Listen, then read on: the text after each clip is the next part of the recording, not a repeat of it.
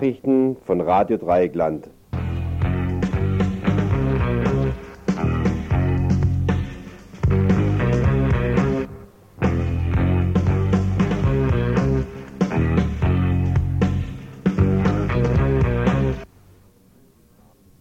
Schönen guten Abend, liebe Hörerinnen und Hörer. Die Tagesteams der Inforedaktion sind schon etwas Besonderes. Nicht nur, dass, wie auch heute, am Ende eines Infotages auf wundersame Weise eine ganze Stunde prall gefüllt mit guter, lebhaft aufbereiteter Information entstanden ist. Nein, auch die Schaffenszeit will heißen, die Schweiß- und Kaffeegetränkte Zeit von früh morgens um 10 bis abends um 18 Uhr ist eine Erwähnung wert. Was hier zwischen Telefonen, Zeitungsbergen und hellwachen Köpfen zusammenläuft, kann Mensch mit Recht ein Informationspool nennen. Wir, die Macherinnen und Macher des Infos, sehen uns bei unserem Bestreben, Gegenöffentlichkeit zu schaffen, häufig allein gelassen. Dabei ist Infomachen gar nicht so schwer und macht eine Menge Spaß. Und den teilen wir gerne mit Leuten, die hier mitmachen wollen. Und nun zu einer vollgepackten Infostunde. Nach den Kurzmeldungen über den morgigen GEW-Aktionstag in Freiburg und über die Unfallwahrscheinlichkeit von Fessenheim kommen unsere Themenschwerpunkte. Giftmüllverbrennungsanlage in Kehl. Der Sondermüllverbrennungspoker der offiziellen Stellen um, Standort, um Standorte, dazu ein Kommentar. Radioaktivitätskonferenz. In Braunschweig, Braunschweig findet äh, dieses Wochenende die halbjährliche Konferenz gegen Atomanlagen statt. Eine Übersicht dazu. Nun zu unserer Prozessberichterstattung. Verpflichtung des Landeskriminalamtes zur Löschung und Auskunftserteilung von Daten. Äh, Im ersten Urteil ein hm, ja, das muss meine Kollegin. Im, Urs, Im ersten Urteil eines Verwaltungsgerichts in Baden-Württemberg werden Kriterien aufgestellt, wann eine Speicherung und Datengeheimhaltung durch die Polizei nicht mehr erforderlich ist. Hierzu ein Interview mit dem Kläger Thilo Weichert und seinem Rechtsanwalt Udo Kaus. Startbahn-West-Prozess. Gestern wurde das Plädoyer der Verteidigung gehalten. Ein Bericht von einer Prozessbeobachterin. Kronzeugenregelung im PKK-Prozess. Der 36-jährige Ali Cetina soll im PKK-Prozess gegen 17 Kurdinnen zum ersten Mal in der Rechtsgeschichte der Bundesrepublik als Kronzeuge auftreten. Hierzu wiederum ein Interview mit unserem Rechtsanwalt Michael Schubert. Jahrestag des Giftgasangriffes auf, Kur auf ein kurdisches Dorf. Heute vor zwei Jahren vernichtete die irakische Regierung die von Kurden bewohnte Stadt Halabja durch den Einsatz von C-Waffen. Die Vereinigung der Studenten Kurdistans riefen dieses Ereignis mit einem Informationsstand in Erinnerung. Unsere letzten beiden Beiträge betreffen die Arbeitswelt. Einmal die Tarifverhandlungen der Journalistinnen und zum anderen die Arbeitslosenhilfe und ihre Neuregelung.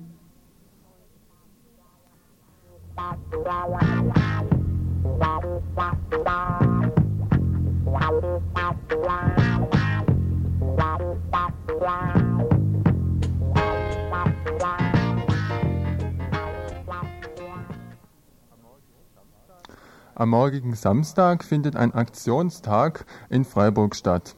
Und zwar sind an diesem beteiligt die Lehrerinnen und Lehrer äh, der GEW und der anderen Lehrerorganisationen.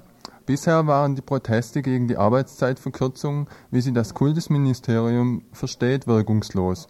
Und so sollen die Arbeitszeitverkürzungen für die Lehrerinnen durch mehr Ferientage abgegolten werden.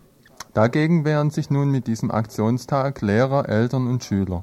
Statt mehr Ferientage sollen mehr Lehrer eingestellt werden. So läuft der Aktionstag auch unter dem Motto Wir geben einen Ferientag zurück. Und so wird am so werden an 20 bis 30 Schulen im Raum Freiburg Unterricht stattfinden. Es wird aber nicht der übliche Unterricht sein, sondern Themen und Angebote, die nicht jeden Tag gemacht werden können, haben den Vorrang. Von 11 bis 13 Uhr wird ein Infostand für die Öffentlichkeit am Rathausplatz da sein. Und an der Kundgebung, die um 12.15 12 Uhr stattfindet, spricht Professor Gauger von der Uni Freiburg über Lehrerarbeitszeitverkürzung in, äh, in, in den Schulen.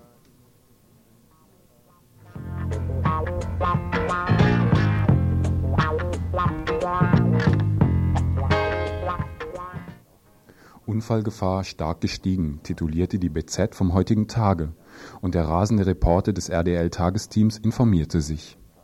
Es geht um französische Atomkraftwerke, und da liegt Fessenheim sehr nahe. Die französische Elektrizitätsgesellschaft EDF, die die Betreiberin aller gallischen Reaktoren ist, legte offizielle Studien über Wirtschaftlichkeit und Gefahren der Atomenergie vor. Die Wahrscheinlichkeit eines Unfalls in einem ihrer 50 Blöcke schätzt die EDF neuerdings auf 1 zu 100.000 pro Jahr ein. Früher ließen sich die Atomwerke Werte von 1 zu 10 bzw. 100 Millionen herab. Angesichts verschiedener Untersuchungen aus den USA und anderer EG-Staaten waren die EDF-Rechner allerdings allzu sehr in die Rolle der Märchentante bzw. des Märchenonkels geraten. Pro Block und Jahr werden weltweit Wahrscheinlichkeiten zwischen 1 zu 1000 und 1 zu 100.000 angenommen. Der Block Biblis C hier in der Bundesrepublik zum Beispiel rangiert mit der schönen Zahl von 1 zu 33.000 pro Jahr bei den Unfallstatistikern. Nichtsdestotrotz gilt die EDF offiziell als Instanz. Und was nun an Gutachten an die Öffentlichkeit gelangt, verpflichtet so unrealistisch und verharmlosend es immer noch ist, ganze Regimenter von gutgläubigen liberalen Kritikern zum, zu, zum konzertierten Aufschrei. Doch weiterhin wird die EDF ihre sicherlich Pro-Atom-Einstellung bewahren. Zwar bekundete eine Untersuchung zur Wirtschaftlichkeit den Unsinn weiterer AKWs, doch auch in Frankreich sind unlösbare Probleme hinsichtlich Endlagerung, Aufarbeitung und Bewahrung von Schrottreaktoren nicht mit Gutachten wegzureden. Doch die arrogante Einstellung der EDF wird in Frankreich immer noch akzeptiert.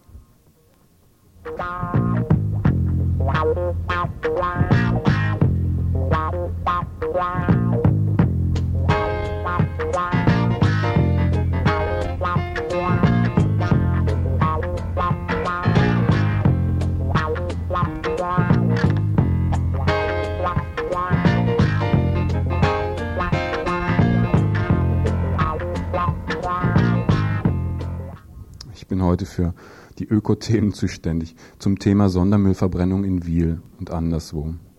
Die Sondermüllverbrennungsanlage, die in Kehl geplant ist, könnte, so eine Meldung, eventuell in Wiel oder in Markolsheim errichtet werden. Der baden-württembergische Umweltminister Vetter hatte bei einem Gespräch mit seinem französischen Kollegen Lalande einen Ersatzstandort für Kehl in Erwägung gezogen, hieß es am Donnerstag zum Standort Merkolsheim. Äh, der Fraktionssprech, sagte der Fraktionssprecher der Kreistagsfraktion der Grünen, Michael Sellner, äh, der, der sieht einen Zusammenhang mit, einer sogenannten, mit einem sogenannten Offenlegungsverfahren in Markolsheim. Dort will die Straßburger Freie Handelsgesellschaft, die der Stadt gehört, Rheinauenwald abholzen, um Industriefläche zu schaffen. Diesen Bauplatz dieser Bauplatz wird in Markolsheim für eine Zitronensäurefabrik verplant. Doch die 50 Hektar Wald, um die es sich da dreht, sind, so über Bürgermeister Segel, nicht für diese Industrieansiedlung gedacht. Einen weiteren Zusammenhang zu der Überlegung, den Giftmüllofen nach Markolsheim zu setzen, sieht Sellner in, in der geplanten L 113 neu. Diese würde den Giftmüllverbrennungs, die Giftmüllverbrennungsanlage an den nötigen Verkehrsfluss anbinden. Der andere von den Giftmüllplanern ins Auge gefasste Standort wäre Wiel.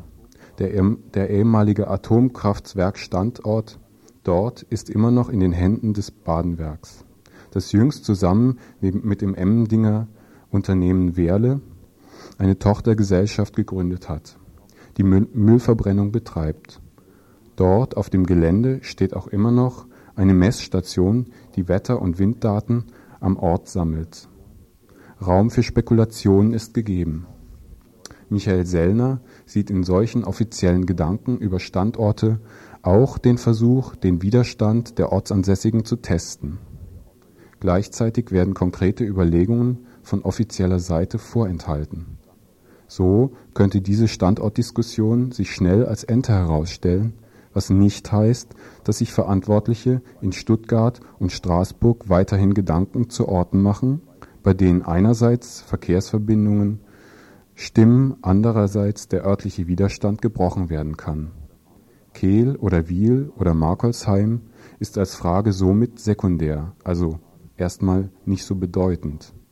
Die Giftmüllproblematik steht damit noch aus und der Standortpoker als solches macht höchstens klar, mit welcher Arroganz die Verantwortlichen in Stadt und Land mit dem Informations- und Entscheidungsrecht der Betroffenen umgeht.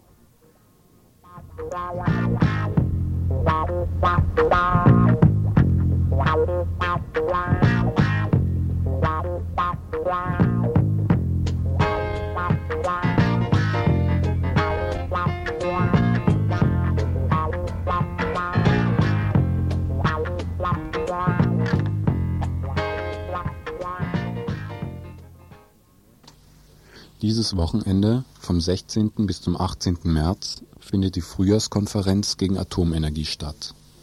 Atomgegnerinnen und Gegner treffen sich dort, um Strategien der Zusammenarbeit, um neue wissenschaftliche Ergebnisse und andere Daten auszutauschen.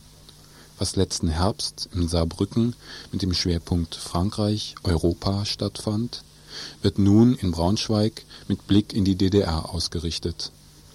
Peter Dickel vom Braunschweiger AK gegen Atomenergie führt aus.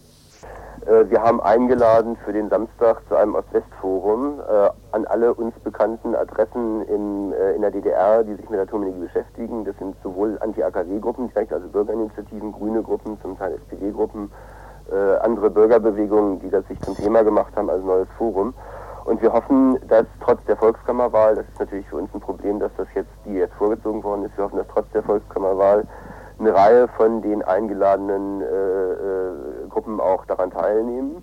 Äh, es ist ja eine ganz brisante Geschichte, dass außer BRD versucht wird, von der Energiewirtschaft äh, in der DDR Atomanlagen zu bauen. Und wenn das gelingen würde, würde das natürlich heißen, dass die Kraftwerksunion in äh, äh, die, Atom, die Atomreaktoren hier in der Bundesrepublik baut und im Augenblick überhaupt keine Aufträge hat, dass sie plötzlich wieder neue Aufträge hätte. Also dass praktisch die Atomindustrie über diese Ostkolonialisierung äh, sich da also wieder aufpäppeln würde. Und ich denke, wir müssen das gemeinsam verhindern in der DDR, damit sich da keine Atomenergie sich entwickeln kann und hier, damit sich hier die Reaktorindustrie nicht, nicht aufrappeln kann.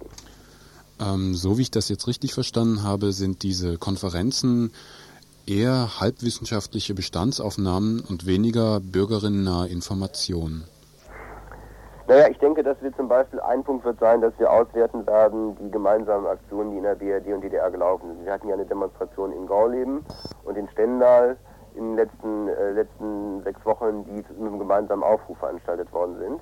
Äh, also erste sozusagen deutsch-deutsche Zusammenarbeit, das muss ausgewertet werden. Äh, das heißt, die ganze Datenbasis über Interessen der BRD-Wirtschaft und Situation der DDR-Energiewirtschaft und in der Energieversorgung, das wird zum Beispiel aktuell in Arbeitsgruppen ausgewertet und es wird überlegt, was folgt daraus für Aktionen beispielsweise. Das klingt, das ja. klingt sehr trocken, oder? Naja, also wir sind doch in, einem, in einer ganz komischen, oder schwierigen Situation. Wir haben, alle Umfrageergebnisse zeigen, dass eine Dreiviertelmehrheit gegen Atomenergie in der Bundesrepublik. Und das ist was, was wir als Bewegung im Augenblick überhaupt nicht darstellen können. Es ist aber eigentlich, wenn ich mir die Situation angucke, dringend notwendig, dass diese große Mehrheit gegen Atomenergie rüberzubringen in der Öffentlichkeit. Das heißt, wir müssen uns überlegen, wie schaffen wir das. Es gibt bestimmte Knackpunkte. Der, was weiß ich, im April wird in der DDR diskutiert neues Energiekonzept. Dazu müssen wir im Grunde genommen Aktionen machen. Da müssen wir uns sozusagen in der ganzen Breite der Bewegung verhalten. Es gibt beispielsweise im März noch, wahrscheinlich nächste Woche oder vielleicht auch ein bisschen ist es verschoben worden, weiß ich nicht genau, eine Ministerpräsidentenkonferenz zur Entsorgung. Da werden also bestimmte Entsorgungsstandorte festgeklopft. Dazu müssen wir uns als Bewegung eigentlich verhalten. Wir schaffen es eigentlich seit vielen Jahren nicht mehr sozusagen als Bewegung erkennbar in Erscheinung zu treten, obwohl es ganz, ganz, ganz große, eine ganz große Mehrheit dagegen gibt. das ist ein Widerspruch, den müssen wir diskutieren. Und das ist eigentlich nicht ein trockenes Problem, sondern eigentlich ein ganz lebendiges. Versucht ihr euch da an den eigenen Haaren aus dem Sumpf zu ziehen? Nein, nicht an den eigenen Haaren. Also äh, es gibt ja die Ansatzpunkte. Was weiß ich. Vor 14 Tagen gab es ja so einen Wissenschaftskongress von den äh, internationalen Ärzten gegen, gegen Atomkrieg in Kiel, wo sozusagen das ganze Spektrum der Kritik an der Atomenergie dargelegt worden ist, der relativ gut besucht war. Das kommt aus einem ganz anderen Spektrum gibt beispielsweise im kirchlichen Bereich in Verbindung mit dem konziliaren Prozess, also Weltkonferenz in Seoul und so weiter, ganz, ganz viele Aktionen gegen Atomenergie. Ähm, der BUND hat sich zunehmend angefangen, mit Atomenergie zu beschäftigen, gerade in Verbindung mit der Klimakatastrophe, Atomenergie, diese, diese Geschichte. Es ist also nicht so, dass wir mit ganz vielen kleinen Bürgerinitiativen irgendwo sitzen und machen äh, und uns jetzt überlegen, wie kommen wir jetzt aus dem Sumpf raus, sondern es ist so, dass an ganz vielen Ecken was läuft, nur es läuft alles so in, in einzelnen Sektoren ab, die in der Öffentlichkeit gar nicht so gemeinschaftlich rüberkommen. Und ich denke, wir müssen uns wieder sozusagen der Stärke auch der früheren Anti-AKW-Bewegung bewusst werden, dass die ganze Breite der Bewegung auch insgesamt in die Öffentlichkeit transportiert wird. Also eine, ein Thema wird beispielsweise sein, es gibt seit einem Dreivierteljahr so einen Vorschlag, mal wieder eine bundesweite Demonstration zu machen, die sozusagen jetzt einfordert, jetzt aber wirklich Ausstieg. Mehrheit der Bevölkerung ist dagegen. Jetzt Ausstieg, kein Neubeginn, nicht in, in der Zusammenarbeit mit Frankreich, nicht in der, äh, durch Neubau in der, in der DDR, sondern jetzt wirklich Ausstieg. Und dann, was weiß ich, muss man eben gucken, dass man die ganzen ungeheuer vielen Gruppen und Organisationen, die sich mit Atomenergie beschäftigen, auch wirklich rankriegt, um gemeinsam so eine Demonstration dann mal durchzuziehen und deutlich zu machen, es ist eben immer noch 100.000 oder Hunderttausende von Leuten, die bereit sind, für so, für so eine Sache auf die Straße zu gehen. Und so ein Gewicht, denke ich, müssen wir in der Öffentlichkeit wiederbekommen. Das ist, denke ich, eine ganz, ganz brennende Frage. Also die Entscheidung, ob, ob die Atomenergie Neuanfang machen kann oder ob sie jetzt in absehbarer Zeit sozusagen ausläuft, die entscheidet sich innerhalb der nächsten, sagen wir mal, fünf Jahre. Habt ihr bezüglich DDR schon eine ungefähre Vorstellung, wie da die Bereitschaft oder Nichtbereitschaft der DDR-Bevölkerung ähm, äh, aussieht, jetzt sich mit Atomenergie zu beschäftigen? Ja, wir haben äh, natürlich ganz konkrete Erfahrungen. Einmal war am letzten Wochenende in Stendal, also bei der riesengroßen Baustelle, ähm, äh, AKW-Baustelle, eine Demonstration, eine gemeinsame BRD-DDR-Demonstration. Da waren ungefähr, kann man schlecht sagen, 10.000, 12.000 Leute und schätzungsweise die Hälfte davon aus der DDR. Was sowohl die Gruppen da als auch uns äh, gewundert hat, also doch eine relativ starke Mobilisierung in der DDR selber gibt. Und dann ist natürlich Folgendes passiert, dass es äh, praktisch in dem Moment, wo bekannt geworden ist, dass die BRD-Konzerne die schwierige Energiesituation in der DDR ausnutzen wollen, um sich gesund zu, äh, zu stoßen, es ganz plötzlich, so ganz spontan in der DDR eine relativ breite Energiediskussion gegeben hat, wo sich erstaunlich viele Leute sehr kritisch zur Atomenergie plötzlich geäußert haben. Das lief zum Teil auch äh, äh übers Fernsehen, also was weiß ich, da hat hier der Norddeutsche Rundfunk auf dem dritten Programm dann in Greifswald äh, mit AKW-Bauern und Leuten aus der Bevölkerung eine, Live-Diskussion übertragen und da waren plötzlich unheimlich viele Stimmen gegen Atomenergie. Das heißt, da entwickelt sich auch was völlig Neues. Ja, es hat ja praktisch schon eine Diskussion über Jahrzehnte nicht gegeben. Das alle musste alles diskutiert worden, viele Daten waren gar nicht bekannt. Und das bricht sich jetzt im Augenblick Bahn. Und äh, das ist, denke ich, also was sich da entwickelt, ist ganz beachtlich. Und ich habe auch das Gefühl, dass ähm, entlang sozusagen dem, was sich da in der DDR entwickelt, viele Gruppen in der Bundesrepublik plötzlich wieder so einen Aufwind kriegen und sehen, Mensch, da, ist, da sind Sachen möglich und da läuft was und äh, so, also das ist auch so ein bisschen so sich gegeneinander aneinander, aneinander hochschaukeln und das kann in der gegenwärtigen Situation nur, nur gut sein, wo es eben darauf ankommt, sich irgendwie auch wieder stärker öffentlich zu verhalten. Tja, und so bleibt für mich zu hoffen, dass die Wahl in der Täterei nicht allzu sehr diese Konferenz überschattet.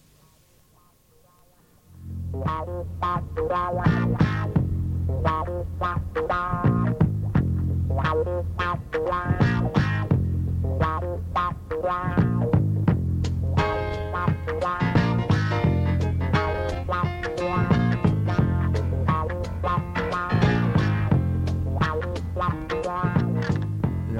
Was wir vorhin vergessen haben zu sagen, natürlich könnt ihr uns hier im Studio anrufen. Und zwar ist die Telefonnummer die Vorwahl von Freiburg, nämlich 0761. Und dann die Nummer für das Studio hier 31028. Und ihr braucht auch keine Angst haben, ihr kommt nicht gleich über den Sender, sondern ihr könnt auch mit uns so reden, ohne über den Sender zu kommen. Also ruft an und teilt uns eure Meinung mit zu den Beiträgen oder eure Kritik oder meldet euch einfach mal.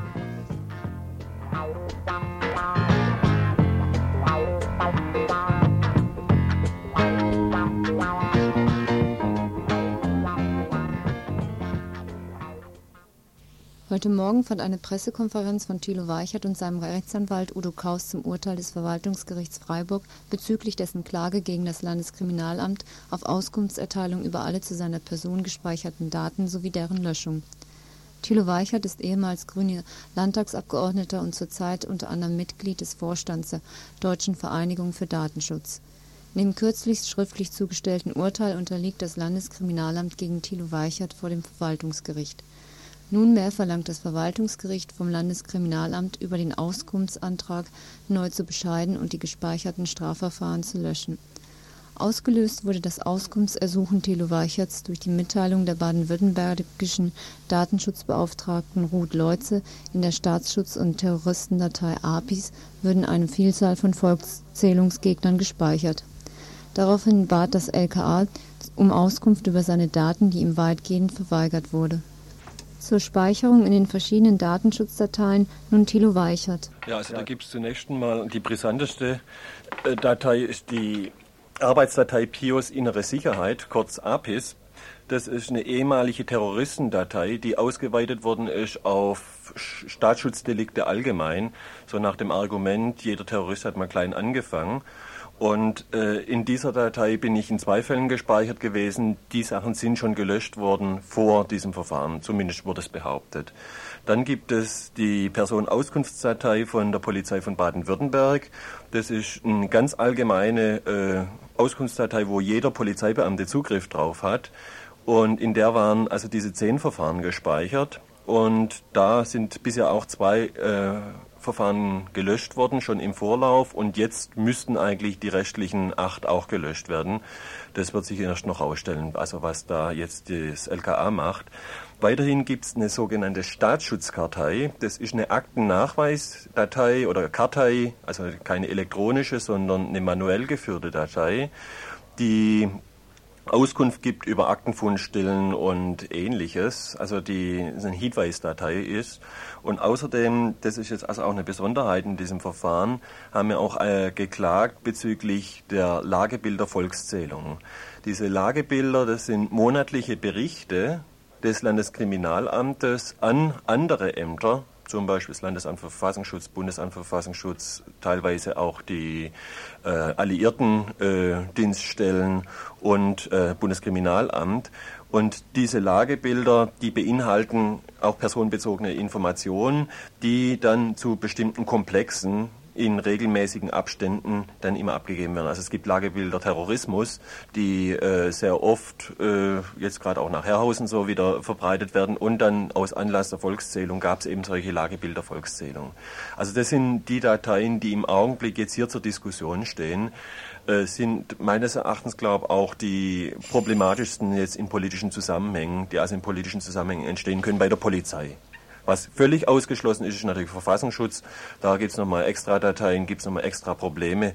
Und äh, das war aber jetzt nicht äh, Bestandteil von dem Verfahren. Das bedeutet ja, dass du jetzt aus der PAD rausfällst und dass du in der Staatssicherheits- und Terroristendatei nicht mehr gespeichert bist, aber du bist eventuell noch in anderen Dateien drin. Also ich bin sicher noch im der NADIS, also im nachrichtendienstlichen Informationssystem des Verfassungsschutzes bin ich also drin, das weiß ich. Äh, wo sonst, weiß ich nicht. Nach dem Urteil des Verwaltungsgerichts ist das Landeskriminalamt nun verpflichtet, die Daten zu löschen. Eine Frage ist allerdings, ob das Landeskriminalamt dem Urteil folgt. Bezüglich des Auskunftsanspruchs ist die Verweigerung einer vollständigen Auskunft ermessensfehlerhaft gewesen denn bei der Auskunftsverweigerung habe das LKA nicht berücksichtigt, die Speicherung der Daten für seine Aufgabenerfüllung nicht mehr nötig war. Auskunft muss über die elektronisch Daten gespeicherten Informationen, die Daten in der manuellen Staatsschutzkartei und die Lagebilder Volkszählung gegeben werden. Dies ist das erste Urteil in Baden-Württemberg, in welchem ein Gericht Kriterien aufstellt, wann eine Speicherung und Datengeheimhaltung durch die Polizei nicht mehr erforderlich ist und daher eine weitreichende politische Bedeutung besitzt. Welche Folgen hat das Urteil, wenn sich die Polizei danach richtet?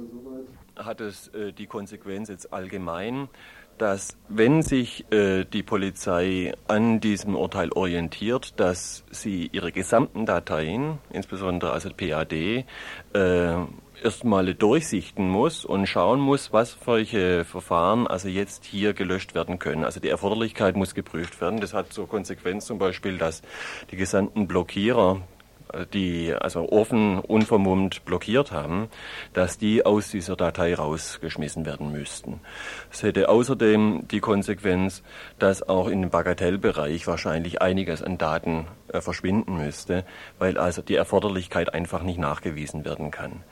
Das bedeutet, dass dieses Urteil von großer Brisanz ist, dass äh, Sie äh, dieses Urteil auch die Datenschutzbeauftragte Leutze stützt, die ja diese Praxis vom LKA schon oft genug angeprangert hat. Ja, also hier muss man natürlich sagen, also ich bin jetzt der Rechtsanwalt von Herrn Weichert und habe hier also versucht, den äh, den Bereich hier auch noch mit meiner Kenntnis etwas äh, zu unterstützen, dass hier die Datenschutzbeauftragte immer auf das Problem gestoßen ist, dass dann, wenn brisante Dateien für sie zu kontrollieren anstand, das LKA gesagt hat, hier handelt es sich um interne Dateien. Das hat folgende Konsequenz gehabt. Diese, für diese Dateien gilt nicht das Datenschutzgesetz. Und zweitens, die Frau Datenschutzbeauftragte darf hier nichts kontrollieren. Und das Problem, was hier war, dass äh, interne Dateien nach dem Datenschutzgesetz zwar vorgesehen werden, aber das bedeutet, aus diesen Dateien darf eine Speicherung speichernde Stelle nichts und dann niemanden übermitteln. Das Problem ist, das Landeskriminalamt macht jetzt seine Daten zu internen, macht bestimmte Dateien zu internen Dateien, aus denen es dann trotzdem von Fall zu Fall übermittelt. Und das ist natürlich jetzt eine Praxis, die in der Konsequenz dieses Urteils nicht mehr durchgeführt werden darf. Das heißt, in Zukunft muss die Polizei auch aus bis jetzt von ihr intern gehandelten Dateien, also Lagebilder Volkszählung oder Staatsschutzkartei, Auskunft geben, weil diese Dateien als solche nicht mehr intern sind. Eine weitere Konsequenz ist natürlich dies, dass, dass Daten, die, die bisher die Polizei nicht als sogenannte personenbezogene Daten bezeichnet hat, eben auch äh, beauskunftet werden müssen. Und zwar, wenn wie hier im Lagebild an Volkszählung, der Herr Weichert abgespeichert war, so hat das nicht unbedingt äh, heißen müssen, dass er auch gleichzeitig in der allgemeinen Personenauskunftsdatei gespeichert ist, sondern er war eben nur unter einer sogenannten Sachakte, unter einer sogenannten Sachbezeichnung eben Volkszählung abgespeichert.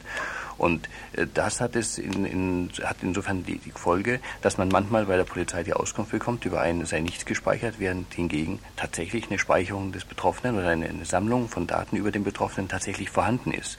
Und da konnte man insofern bis jetzt nie rankommen und die Möglichkeit besteht jetzt auch rechtlich geschützt durch das Urteil des Verwaltungsgerichtes. Bedeutet das jetzt, dass äh, wieder mehr Datenschutz gewährleistet ist, da das neue Datenschutzgesetz ja auch als Datenmissbrauchsgesetz äh, bezeichnet werden kann? Hat das Auswirkungen? Ist der Bürger, die Bürgerin jetzt geschützt? Ja, das Problem des Datenschutzes ist es, der Datenschutz ist nur so stark, wie die Bürger ihn auch in Anspruch nehmen. Und äh, hier äh, ist, ist natürlich für den Bürger die Möglichkeit gegeben, mehr Rechte für sich in Anspruch zu nehmen, um dann auch wirklich Datenschutz zum Erfolg zu helfen. Wenn das geschieht und weitere Bürger sich nicht gefallen lassen, dass die Polizei sie zum Beispiel mit irgendwelchen kurzen oder gar keinen Auskünften abspeist, dann sicherlich wird die Polizei dazu gezwungen, auch ihre Dateien noch rechtmäßiger zu machen, beziehungsweise überhaupt rechtmäßig zu machen. Das heißt, sie muss dann natürlich sehen, dass alle Daten, die sie nicht mehr braucht, auch zu löschen sind. Und das, das bedeutet für sie eine immense Arbeit, aber ich denke im Interesse der grundrechtlichen Freiheitsbestimmungen, also des Rechts auf informationelle Selbstbestimmung, ist diese Arbeit und Mühe auch angezeigt. Die bisherige Auskunftspraxis des LKA muss also zugunsten der Bürgerin vollständig neu organisiert werden. Ein Wermutstropfen aber bleibt. Nach der Klagekostenentscheidung trägt das Land Baden-Württemberg fünf Sechstel der Kosten und Thilo Weichert ein Sechstel. Warum? Also das Gericht hat entschieden, dass äh, das Land fünf Sechstel der Kosten zu tragen habe, also das LKA, und äh, Thilo Weich hat ein Sechstel der Kosten. Das rührt jetzt daraus, dass einmal der Herr Weichert ja noch darauf geklagt hat, zu wissen, an wen die Polizei Daten über ihn sonst noch weitergegeben hat. Und hier hat das Gericht gesagt, so einen Anspruch auf Übermittlung von Daten an wen man das weiter, die Daten weitergegeben hätte, gäbe es nicht, sondern man müsste hier bei den betreffenden Stellen, also zum Beispiel beim Verfassungsschutz, wo ziemlich sicher Daten weitergegeben sind, worden sind, hier dort selber Auskunft anfragen, was die über ihn haben. Und damit würden auch die polizeilich weitergegebenen Daten über den Verfassungsschutz beim Herrn Weichert wieder landen. Das ist natürlich ein Problem der Verfassungsschutz des Landes. Hier gibt generell keine Auskunft. Ja. Den muss man auch nur durch Gericht zwingen und das wird ja noch in der nächsten Runde jetzt anstehen. das ist also aus diesem Grunde, die, da hat das Gericht abgelehnt, dem Anspruch, dem Klageanspruch zu folgen. Und dann hat das Gericht noch abgelehnt, die, ähm. dem Antrag stattzugeben, dass, dass der LKA an Auskunft aus der APIS-Datei geben sollte. Und das ist deswegen gekommen, wir haben den, in dem Verfahren den Klageantrag insoweit zurückgenommen und für erklärt, weil nämlich zwischenzeitlich der Herr Weichert Auskunft bekommen hat, dass er also doch noch, aber nicht vom Lande Baden-Württemberg in APIS gespeichert ist. Man muss jetzt hier noch mal kurz erzählen, wie das zustande gekommen ist, weil das noch ein Detail ist, das, das recht lustig ist. Herr Weichert hatte nämlich vorher angefragt beim Landeskriminalamt, ob er in APIS gespeichert sei im Zusammenhang mit dieser Volkszählungsdebatte. Daraufhin wurde ihm gesagt, er sei nicht in APIS gespeichert. Daraufhin hat er gleichzeitig beim Bundeskriminalamt angefragt, ob er gespeichert sei. Dort kam die Auskunft prompt, Herr Weichert, Sie sind in APIS gespeichert. Jetzt hat sich der Weichert gedacht, irgendwas kann jetzt wohl hier nicht stimmen und hat insofern diesen Klageantrag auch noch mit reingenommen. Und während des Verfahrens hat sich dann herausgestellt, dass der Herr Weichert zwar nicht mehr vom LKA Baden-Württemberg in APIS gespeichert wird, aber von den Bayern noch aufgrund einer Teilnahme an Wackersdorf-Demonstrationen dort gespeichert wird. Und insoweit ist, der, ist hier die Klage zurückgenommen worden bzw. für erledigt erklärt worden und das schlägt sich natürlich auch in der Kostenfolge nieder. In der Sache selber hat Herr Weichert vollständig gewonnen, das heißt Auskunft und Löschung vollständig durch das Gericht gebilligt.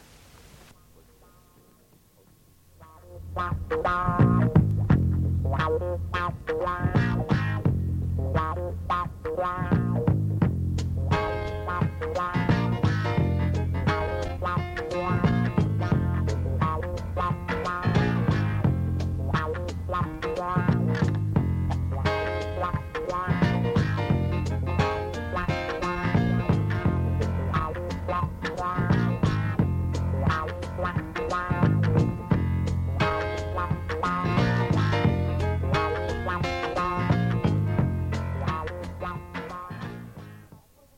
Sogenannten Stadtbahnprozess in Frankfurt plädierte gestern die Verteidigung. Die Anwälte Rainer Hübners forderten Freispruch. Die Anklage fuße alleine auf nicht verwertbaren, da unter Druck entstandenen Aussagen. Die Bundesanwaltschaft hatte für Rainer drei Jahre und sechs Monate gefordert. Für drei Strommasten, der Mitarbeit an der Schriftabbau von Strommasten und der Mitgliedschaft in einer terroristischen Vereinigung. Auch die Anwälte von Andreas Semisch, der erst vor kurzem aus der Haft entlassen wurde, forderten Freispruch. Die objektivste Behörde der Welt habe mit Fälschung und Charlatanerie gearbeitet, sagte ein Anwalt. Oberstaatsanwalt Brinkmann und Dr. Perret seien das Gespann überhaupt. Das forensische Gutachten des Dr. Perret ist die Hauptstütze der Anklage. Semisch wird das Schreiben von vier Bekennerschreiben zur Last gelegt, von welchen drei mit RZ unterzeichnet waren. Aufgrund dessen spricht die Bundesanwaltschaft von Resonanz-RZ. Semisch sei der Redelsführer der Gruppe. Wenn es eine terroristische Vereinigung gäbe, so die Anwälte, gibt es keinerlei Hinweise, dass Andreas Semisch an einer Aktion oder Vorbereitung beteiligt war. Andreas Semisch selbst in einer Erklärung. Die Anklage fußt allein auf Lügen und erpressten Aussagen und Unterstellungen. Es werde ein Bild intellektueller Hierarchie produziert, was alleine dem Denkschema der Bundesanwaltschaft entspringt. Das Organisationsmodell sei frei erfunden, abgeurteilt werden soll seine Identität. Die Bundesanwaltschaft forderte siebeneinhalb Jahre für Redelsführerschaft in einer terroristischen Vereinigung, das Schreiben der Bekennerschreiben, Hehlerei und den Verstoß gegen das Waffengesetz. Die Waffe von Hanau. Einem Zivilpolizisten bei einer Demonstration gegen Nukem Alkem entwendet, ist auch mit der Anklage von Ina Ten. Sie soll für die terroristische Vereinigung im Jahr 87 noch Depots verwaltet haben. Ein Depot ist eine Plastiktüte mit Funkgeräten, welche sie im Herbst 86 einer Kollegin zur Aufbewahrung gab. Der Grund damals, Andreas Eichler, ihr Freund, wurde verhaftet und saß zwei Wochen wegen Strommastanschlägen in U-Haft. Inaten wollte nicht, dass sie in ihrer Wohnung gefunden werden. Fazit, schließlich stand diese Plastiktüte ein halbes Jahr offen in Inas Büro für jedermann einsichtbar. Die Bundesanwaltschaft ging davon aus, dass in dieser Tüte eine Waffe war. In einem Schließfach an ihrer Arbeitsstelle hatte sie diverse Schriften untergebracht, unter anderem Guerilla Diffusa. Ihr Anwalt bezeichnete dies als legitim, in Anbetracht dessen, dass sie Startbahngegnerin ist, und jederzeit mit Hausdurchsuchungen rechnen musste. Und in Anbetracht der Beschlagnahmewut der Ermittlungsbehörden. und das bei Büchern, die für Interessierte überall erhältlich sind. Inaten hat das Absägen von zwei Strommasten 1986 nach Tschernobyl gestanden. Sie sagt, dass es in ihrer, ihrem Engagement, dem Absägen von Strommasten, um die Frage des Überlebens und damit das Grundlegendste überhaupt geht. Ihre Verteidigung forderte auf eine Haftstrafe in Anbetracht ihrer sozialen Situation zu, zu verzichten. Sie ist alleinerziehende Mutter eines zweijährigen Kindes. Am Schluss dieses Tages wurde es laut im Prozessraum. Prozessbesucher hatten Luftballons mitgebracht, die mit Paragraph 129a bemalt im Gerichtssaal platzten. Das Urteil wird am Donnerstag gesprochen.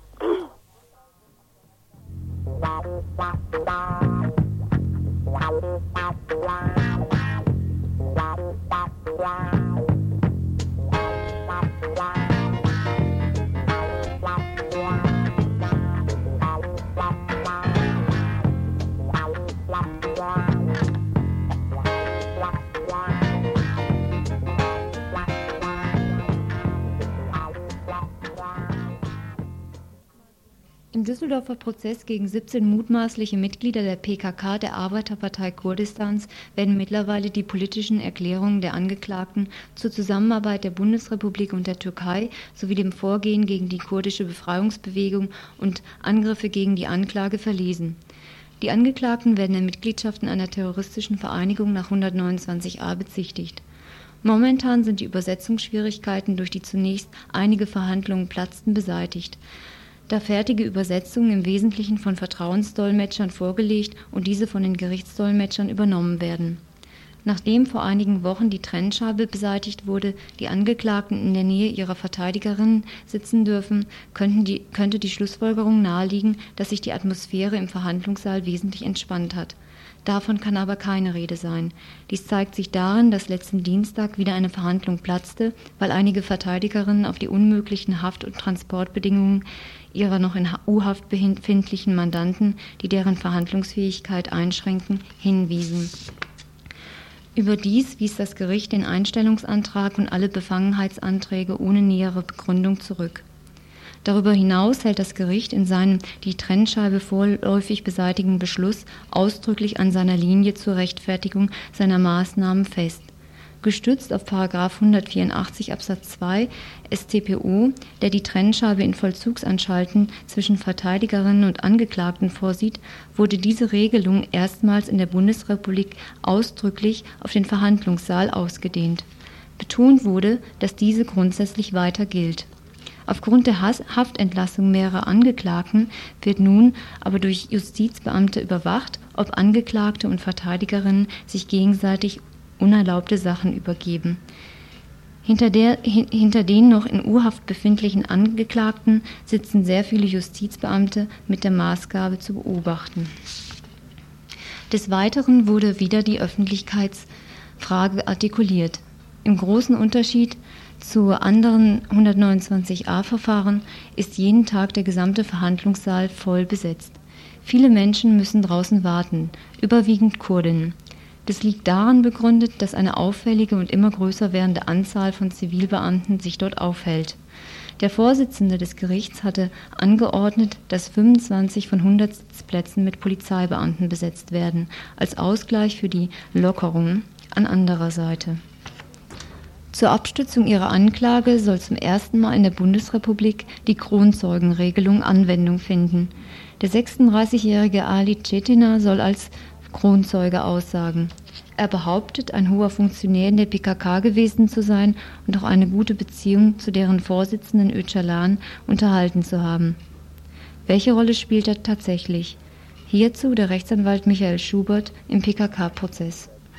Also Cetina hat, soweit ich das jetzt weiß, im Unterschied zu dem anderen Zeugen Aslan, der sich also aufplustert und sich eine bedeutende Rolle zuschreiben will, die er nie gehabt hat, äh, Cetina hat tatsächlich wohl eine relativ wichtige Rolle in Europa gehabt und äh, für einige Dinge hier Verantwortung getragen in der maßgeblichen Zeit.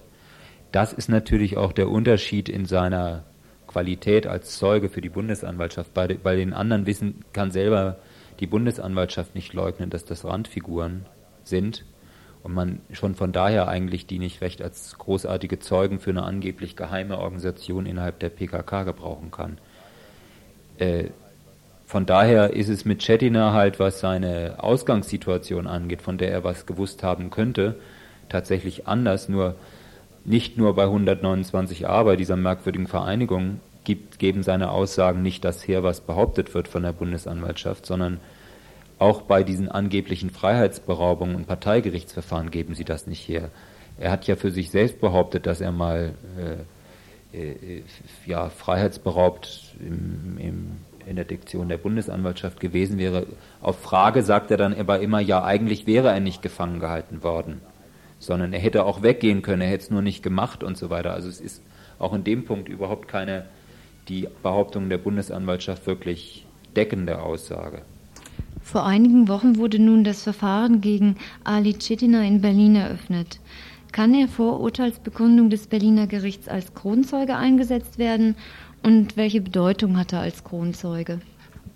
Der Oberstaatsanwalt Senge von der Bundesanwaltschaft, der ja die Ermittlungen geführt hat, äh, in diesem Verfahren hat ja in Berlin, wenn man den Zeitungen folgen äh, kann, gesagt, äh, bis zum Auftauchen von Ali Chetiner hätte seine Anklage auf einer, wie er sich so schön ausdrückt, mutigen Indizienkette beruht.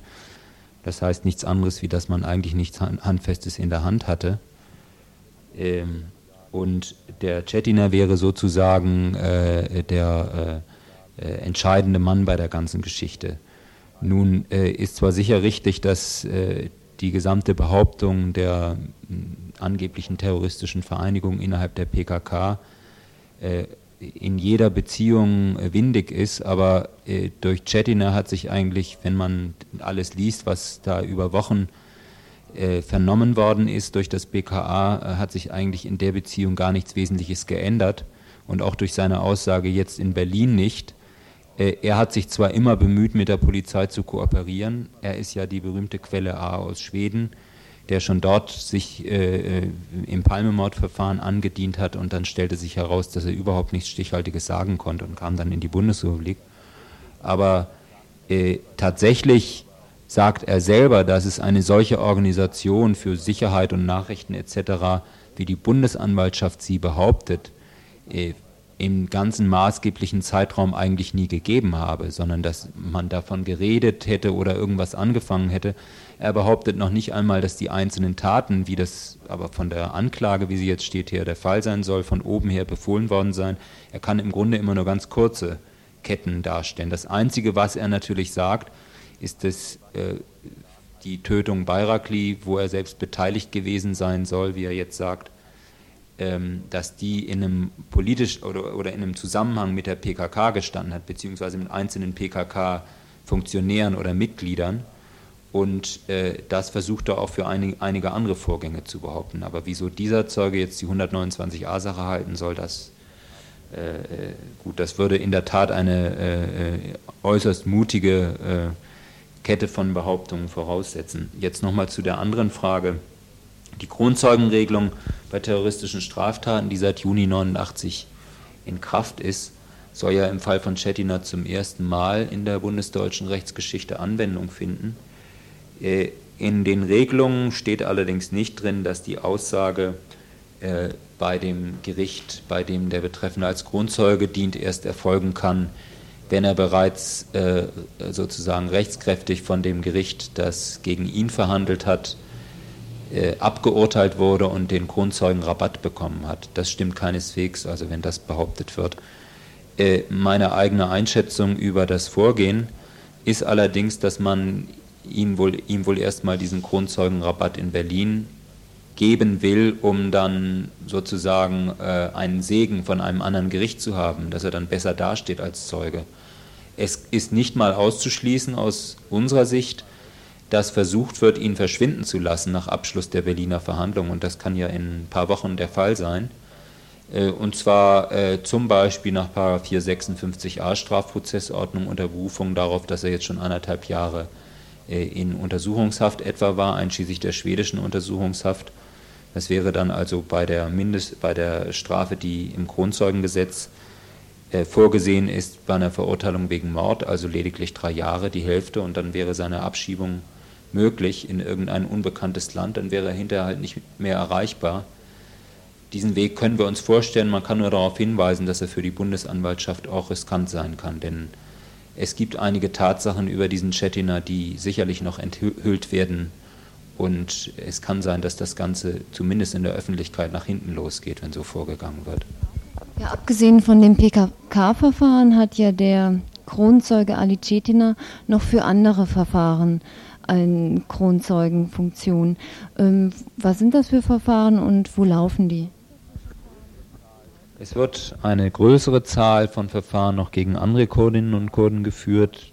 Ich weiß im Moment, dass noch weitere Anklagen zum Oberlandesgericht Koblenz und zum Oberlandesgericht Celle erhoben werden und dort Verfahren anfangen sollen.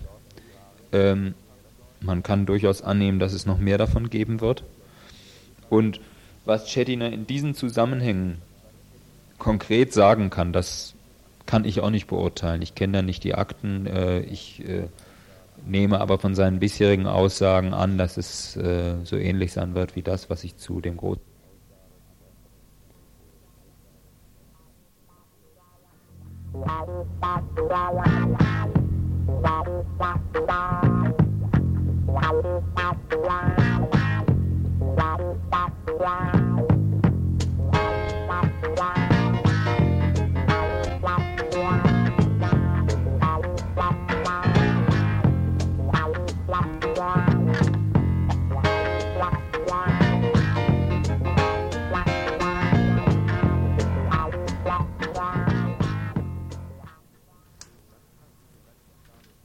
Das passte so ganz und gar nicht ins fröhliche, frühlinghafte Stimmungsbild der Freiburger Innenstadt heute Mittag. Der Informationsstand der Vereinigung der Studenten Kurdistans in Europa, KSSE, mit einer Auslage von Bildern toter oder verstümmelter Frauen, Männer und Kinder. Wer den Stand rechtzeitig bemerkte, machte einen großen Bogen um ihn. Desinteresse zeichnet die öffentliche Diskussion um die Kurdenproblematik aus. Die Kurden fühlen sich nicht nur von ihren Unterdrückern als Menschen dritter Klasse behandelt. Die Reaktionen auf den Seewaffenangriff auf die im Irak gelegene Kurdenstadt Chabaya vor zwei Jahren, bei der 5000 Menschen starben und weit mehr Menschen schreckliche Verletzungen davontrugen, verpuffte in den Beileidserklärungen und der Beteuerung von Seiten der Bundesregierung, an der Herstellung dieser C-Waffen nicht beteiligt gewesen zu sein. Ein KSSE-Mitglied Wovon hat die irakische Regierung diese schrecklichen Waffen bekommen? Von draußen.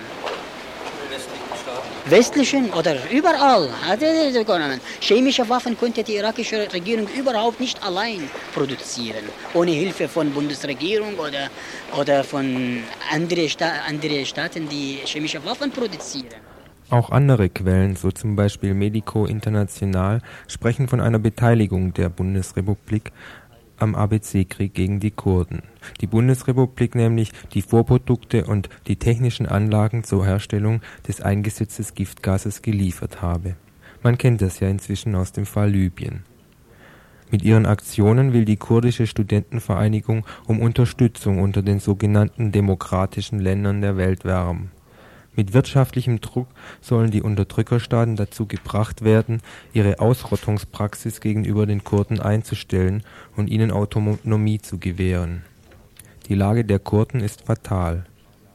Seit der Aufteilung des Osmanischen Reichs nach dem Ersten Weltkrieg durchschneiden die Grenzen Syriens, des Irans, des Iraks und der Türkei das frühere Kurdistan. So leben die etwa 20 Millionen Kurden heute auf diese vier Länder verteilt wobei sie jeweils den Gesetzen des entsprechenden Staates unterstehen. Keiner dieser Staaten will sie aber haben. Zum Teil wurde versucht, die Kurden zu arabisieren oder sie durch Repression ins System und den herrschenden Kulturkreis einzugliedern. Zum anderen Teil wurden die Kurden jedoch auch einfach für nicht existent erklärt, so zum Beispiel von der türkischen Regierung, wo das Wort Kurde aus dem türkischen Wortenbuch getilgt wurde und heutzutage bestraft wird, wer sich öffentlich Kurde nennt. Die kurdische Studentenvereinigung sieht in den zahlreichen Deportationen und Umsiedlungen kurdischer Bevölkerungsteile sowie auch in dem vor zwei Jahren gestarteten Giftgasangriff auf die kurdische Stadt, die eine Massenflucht in die Türkei zur Folge hatte, eine Praxis der Ausrottung Hunderttausende leben heute in Lagern in der Türkei und der Grenze zwischen Jordanien und Saudi-Arabien. Die Regierungen sind nicht bereit, die, die Situation von Kurden zu verbessern. Die machen immer schlimmer, schlimmer, schlimmer. Aber die können ja auch nicht in Lagern bleiben. Natürlich, das, das, das, das, das wollen wir auch nicht und die wollen auch selber nicht. Aber sie haben keine andere Möglichkeit. Sie, sie sind gezwungen worden, dort zu leben. Und umgesiedelt worden, ja, richtig. Konzentrationslager für kurdische, ja, das war so.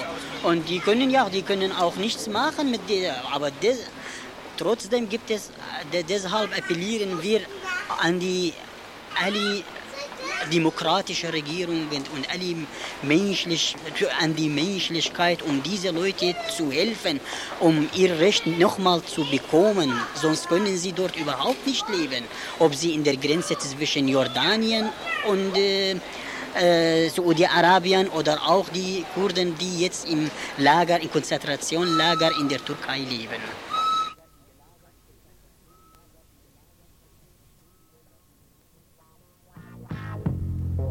Wow.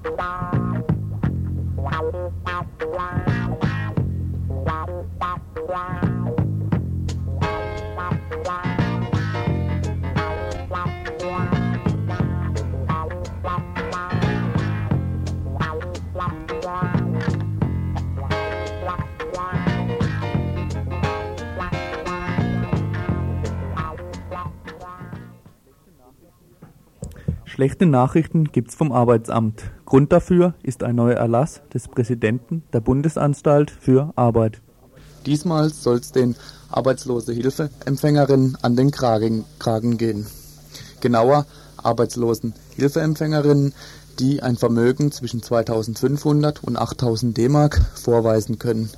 Denn sie bekommen bisher Arbeitslosenhilfe in voller Höhe, auch wenn ihre Eltern mit etwas mehr Geld gesegnet sind. Nur das besagte Vermögen bewahrt die Arbeitslosenhilfeempfängerinnen davor, dass sie ihre Eltern anhauen müssen und das Arbeitsamt ihnen die Arbeitslosenhilfe kürzt. Denn das Arbeitsamt zahlt Arbeitslosenhilfe anders als das Arbeitslosengeld, nur wenn die Arbeitslosen bedürftig sind. Und bedürftig sind die Arbeitslosen so lange nicht, wie sie Kohle von ihren Eltern, Geschwistern oder Kindern bekommen können. Diese Unterhaltsansprüche rechnet das Arbeitsamt dann wiederum der Arbeitslosenhilfe an. Volle, volle Arbeitslosenhilfe es also nur dann, wenn die Eltern ihrem Sohn bzw. ihrer Tochter nichts mehr zahlen können. Ausnahme eben, die Arbeitslosenhilfeempfängerinnen haben ein Vermögen zwischen 2500 und 800 Mark. Möglich macht dies das Zusammenspiel zwischen bürgerlichem Recht und Arbeitslosenverordnung. Nach dem bürgerlichen Gesetzbuch brauchen die Eltern keinen Unterhalt zu zahlen, wenn ihr Sohn bzw. ihre Tochter ein Vermögen von mehr als 2500 Mark hat. Für das Arbeitsamt gibt es also auch keine Unterhaltsansprüche mehr zu kürzen. Und an die 8000 Mark des Arbeitslosen kommt das Arbeitsamt auch nicht dran. Denn diese 8000 Mark braucht der Arbeitslose laut Arbeitslosenhilfenverordnung nicht zu verwerten. Dass dieser Zustand dem Arbeitsamt ein Dorn im Auge war, konnte Mensch sich denken, musste das Arbeitsamt doch zahlen, obwohl der Arbeitslose ein kleines Hab und Gut besaß und seine Eltern ein bisschen besser betucht waren. Damit soll jetzt aber Schluss sein. Der neue Erlass besagt, dass der Arbeitslose sein Vermögen erst bis auf 2500 Mark verbrauchen muss. Solange gibt's also keine Arbeitslosenhilfe. Erst wenn das Vermögen verbraucht ist, steht dem Arbeitslosen dann wieder ein Anspruch auf Arbeitslosenhilfe zu. Dieser kann natürlich dann wieder gekürzt werden, da diesmal ja das Vermögen der Eltern mit einberechnet wird. Die Behördenvertreter sind stolz auf den Erlass, beseitigt er doch nach ihrer Ansicht die Ungleichbehandlung zwischen etwas besser verdienten Eltern und den einkommensschwächeren Eltern. Diese Argumentation verdeckt jedoch die wirkliche Absicht der Bundesanstalt für Arbeit, und die ist, dass die Arbeitslosigkeit immer mehr zur privaten Sache der Arbeitslosen werden soll. Nicht der Staat zahlt mehr für die Erwerbslosen, sondern die Eltern, Verwandten oder Kinder der aus dem Arbeitsleben gedrängten Menschen. Arbeitslosigkeit wird so privatisiert. Sie wird zur Sache des Einzelnen und der Familie Auch 50-jährige erwerbslose Menschen werden gezwungen, ihre Eltern auf Unterhalt zu verklagen. Der Staat zieht sich zurück. Er schmeißt den lästigen Klotz von erwerbslosen Menschen ab. Doch noch nicht ist aller Tage Abend oder das letzte Wort in Sachen Erlass ist noch nicht gesprochen. Der Rechtsanwalt Udo Kauser hält den Erlass für rechtswidrig.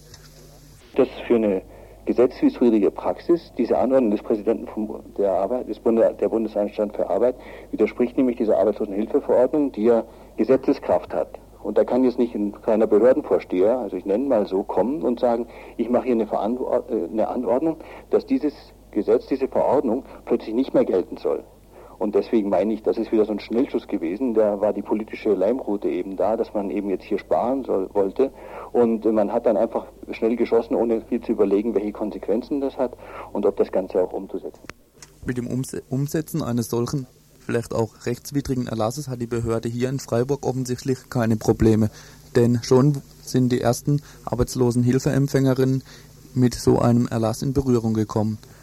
Wenn Sie jetzt nach einem Jahr wieder die Arbeitslosenhilfe beantragen wollen, müssen Sie erst einmal ein Formular ausfüllen. In diesem Formular müssen Sie angeben, ob Sie Ihr Vermögen eben freiwillig verwenden wollen oder ob Sie Ihr Vermögen nicht verwerten wollen. Für die Arbeitslosenhilfeempfängerinnen ist es dabei egal, was sie ankreuzen. Denn ob ja oder nein, auf jeden Fall bekommen sie keine Arbeitslosenhilfe, solange nicht ihr Vermögen aufgebraucht ist. Da die Rechtslage allerdings noch nicht ganz abgeklärt ist bei diesem sogenannten dienstinternen Erlass, rät erstmal Herr Rechtsanwalt Udo Kraus, die, diesen, dieses Formular nicht anzukreuzen. Das ist die jetzige Praxis und ich kann nur allen Leuten raten, die so einen so so ein Bescheid vorgelegt bekommen, dass sie den nicht unterschreiben, also jetzt mal, äh, also dass sie vorsichtig sind mit Unterschreiben und wahrscheinlich auch nicht unterschreiben, das wird wohl die beste Lösung sein, weil wenn sie unterschreiben, sie verbrauchen ihr Geld, kriegen sie keine Arbeitslosenhilfe und wenn sie nicht unterschreiben, kriegen sie auch keine. Ja, insofern bleibt es grob wie gesprungen. Aber was man natürlich jetzt machen muss, man muss gegen, äh, gegenüber solche Praxis dann natürlich sofort sich zur Wehr setzen. Jetzt kann man abwarten und sich einen schriftlichen, schriftlichen ablehnenden Bescheid geben lassen. Das dauert ein paar Wochen. Und dann gegen diesen Bescheid Widerspruch erheben. Und wenn dem Widerspruch nicht abgeholfen wird, das dauert wieder ein paar Monate, dann vom, Verwalt äh, vom Sozialgericht eben in die Klage gehen. Aber das, das kann ja kaum einer durchhalten und schon gar nicht einer, der irgendwo im Arbeitslosenbereich Arbeitslosenhilfeempfänger ist. Also was, was, was da ansteht, ist, dass man wahrscheinlich dann recht massenhaft, und das sind ja nicht nur Einzelfälle, die das betrifft, dann zu den Sozialgerichten ziehen muss und dort einen einstweiligen Rechtsschutz suchen muss. Das heißt, im Schnellverfahren, das geht etwa in zwei Wochen, dann versuchen, durch die Gerichte die Arbeitsämter zu zwingen, von ihrer dann wohl gesetzwidrigen Praxis abzuweichen und trotzdem Arbeitslosenhilfe im bisherigen Maße weiterzuzahlen. Arbeitslose haben in unserer Gesellschaft keine Interessensvertretung. Sie sind daher auf sich selbst angewiesen, das heißt, sie müssen selbst um ihre Rechte kämpfen. Arbeitslose Hilfeempfänger, die jetzt gerade ihre Verlängerung der Arbeitslosehilfe beantragen, können sich an die Friga in der Habsburger Straße wenden. Dort werden Sie beraten, wie Sie weiter mit diesem Formular und Ihrem Antrag umgehen können. Die Frieger in der Habsburger Straße ist täglich besetzt. Darum, dass, dass, dass die Leute, wenn, äh, die vorher schon kommen, sammeln. Ähm, jetzt ist ja gleichzeitig, also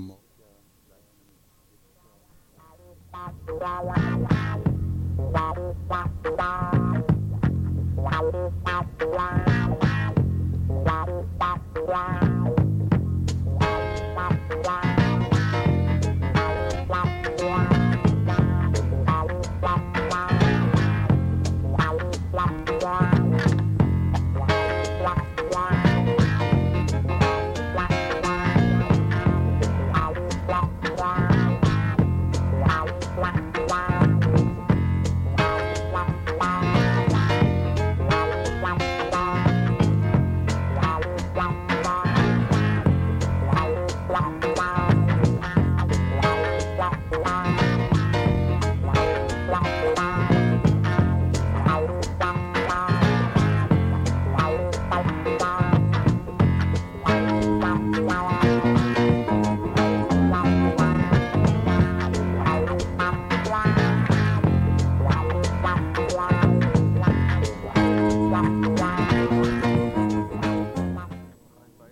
Ja, falls ihr jetzt noch einen Beitrag vermisst habt, nämlich den, bei dem Journalisten streiken für eine bessere Ausbildung, müssen wir euch leider enttäuschen, da wir unsere Sendezeit nicht so stark überziehen können. Den werdet ihr dann nächste Woche wahrscheinlich voraussichtlich am Dienstag hören. Und zwar geht es da mal grob gesagt um bessere Ausbildungsbedingungen von Journalisten und Journalistinnen bei großen Verlagen und Zeitungen. Aber wir machen jetzt weiter mit den Veranstaltungshinweisen findet in Saarbrücken ein kurdisches Fest statt, das ist Nevros. Und ähm, da werden kulturelle und politische Veranstaltungen geboten und kurdisches Essen und so weiter und so fort. Und äh, von Freiburg kann man dorthin abfahren vom Hauptbahnhof und da bitte ich jetzt jemanden Kundigen anzurufen, weil ich nicht genau weiß, wann der Abfahrtstermin ist, um 9 oder um 10 Uhr. Also wer das weiß, bitte sofort hier anrufen, wir gehen das dann nochmal korrekt durch. Ich möchte nochmal hinweisen auf den Aktionstag der Schüler und Schülerinnen und Lehrer und Lehrerinnen am morgigen Samstag. Und zwar ist der Infostand, wie schon am Anfang dieses Infos gesagt, der Infostand am Rathausplatz äh, zwischen 11 und 13 Uhr. Und um 12.15 Uhr ist die Kundgebung, bei der der Uniprofessor Gauger spricht zur Lehrerarbeitszeitverkürzung. Wer Müllheim liebt, ist für die Erhaltung der oberen Müllheimer Altstadt. Gegen die Kerntangente östliche Allee. So lautet das Motto zur Kundgebung am morgigen Samstag, den 17.03., Beginn 10 Uhr. Treffpunkt ist der Marktplatz in Mülheim. In der darauffolgenden Sendung von Radio Dreieckland hinter Mond von unserer Mülheimer Redaktion äh, wird eine Demo-Berichterstattung um 13 Uhr erfolgen. Und noch ein wichtiger Aufruf, und zwar braucht Radio Venceremos ganz dringend mehr Geld. Und ihr seid alle aufgerufen, nicht nur Geld an uns zu spenden natürlich, wie wir es schon immer gern haben, und Mitglied zu werden im Freundeskreis, sondern auch Radio Venceremos in El Salvador braucht dringend Geld. Und ich gebe euch jetzt mal die Kontonummer durch. Ihr könnt schon mal was zu schreiben holen. Ich wiederhole sie nachher nochmal. Die Kontonummer ist 2106 872 500 bei der Bank für Gemeinwirtschaft und die in Köln und die hat die Bankleitzahl 370 101 11.